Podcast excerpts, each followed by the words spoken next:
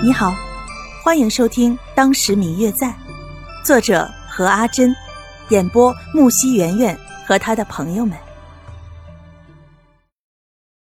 第一百零三集，好不容易稳住了脚步，却也觉得很茫然。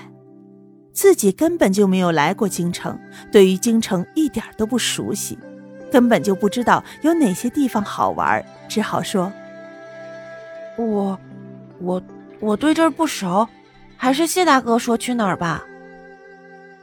谢轩早就猜到了他对这里不熟，说出来逛逛，只是想要散散心吧。哎，我知道有个地方山清水秀的，我们去那儿看看。嗯，好啊，都可以。白若秋几乎是立马就答应了。其实他也早就对这儿感到腻烦了。一路上不是卖小吃的，就是卖胭脂水粉的，一点玩乐的乐趣也没有，倒不如去一些人少的地方呢。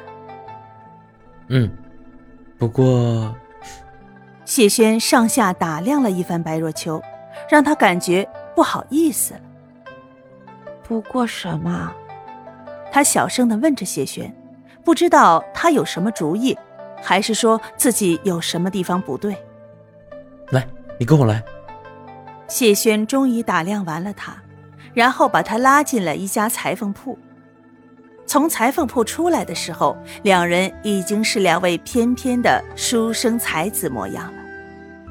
虽然之前白若秋也有过男装打扮，可是此刻和谢轩站在一起，两人都长得眉清目秀，加上看起来隐隐中有一股英气。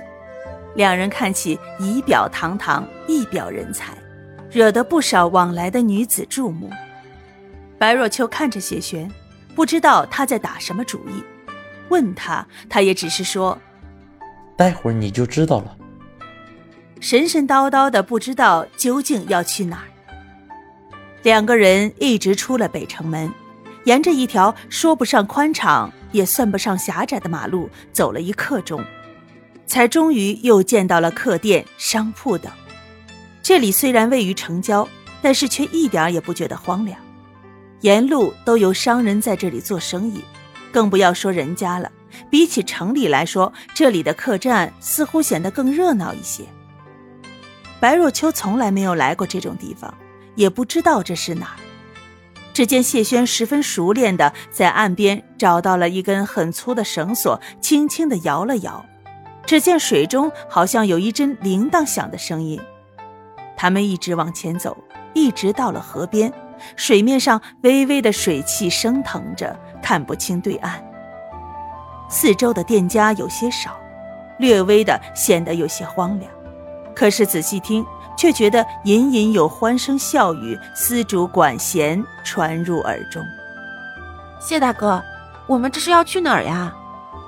白若秋直到此刻还是不太明白，为什么谢轩要带他来到这儿。谢轩并没有回答他的问题，只是说耐心的等一等，他们要到河对岸去。